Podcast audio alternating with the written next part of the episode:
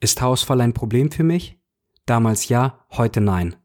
Mit Anfang 20 begann bei mir der Haarausfall. Zu den Geheimratsäcken, dem lichten Haar, den Haaren in der Dusche kam auch der Hinterkopf wie ein Cabrio zum Vorschein.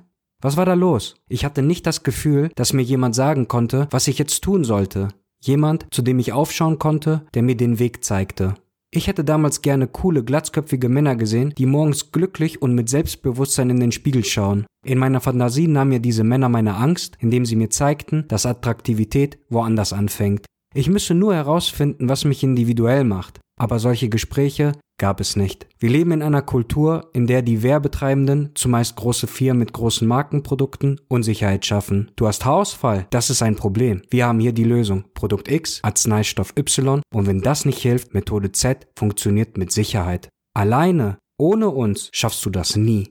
Wieso wird mit Unsicherheit so umgegangen? Darum, Haarausfall gleich Unsicherheit gleich Problem gleich Geld.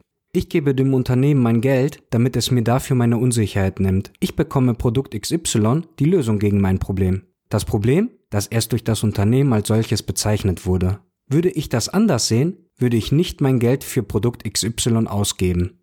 Also muss der Haarausfall ohne Zweifel von jedem Betroffenen als Problem angesehen werden. Fehlende Vorbilder im Kampf gegen den Haarausfall? Schau auf zu Promi X, Instamodel Y oder dem Vlogger Z. Sie zeigen dir den Weg. Sie formen mit vollem Haar das äußere Erscheinungsbild für die breite Gesellschaft und fördern damit effektiv die Stigmatisierung der Geheimratsecken, des lichten Haares, der Haare in der Dusche.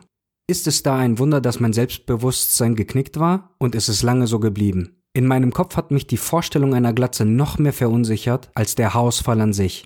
Ich bin nicht für oder gegen Koffeinshampoos, diversen Arzneistoffe, Streuhaar, Toupets, Haarsysteme oder eine Haartransplantation.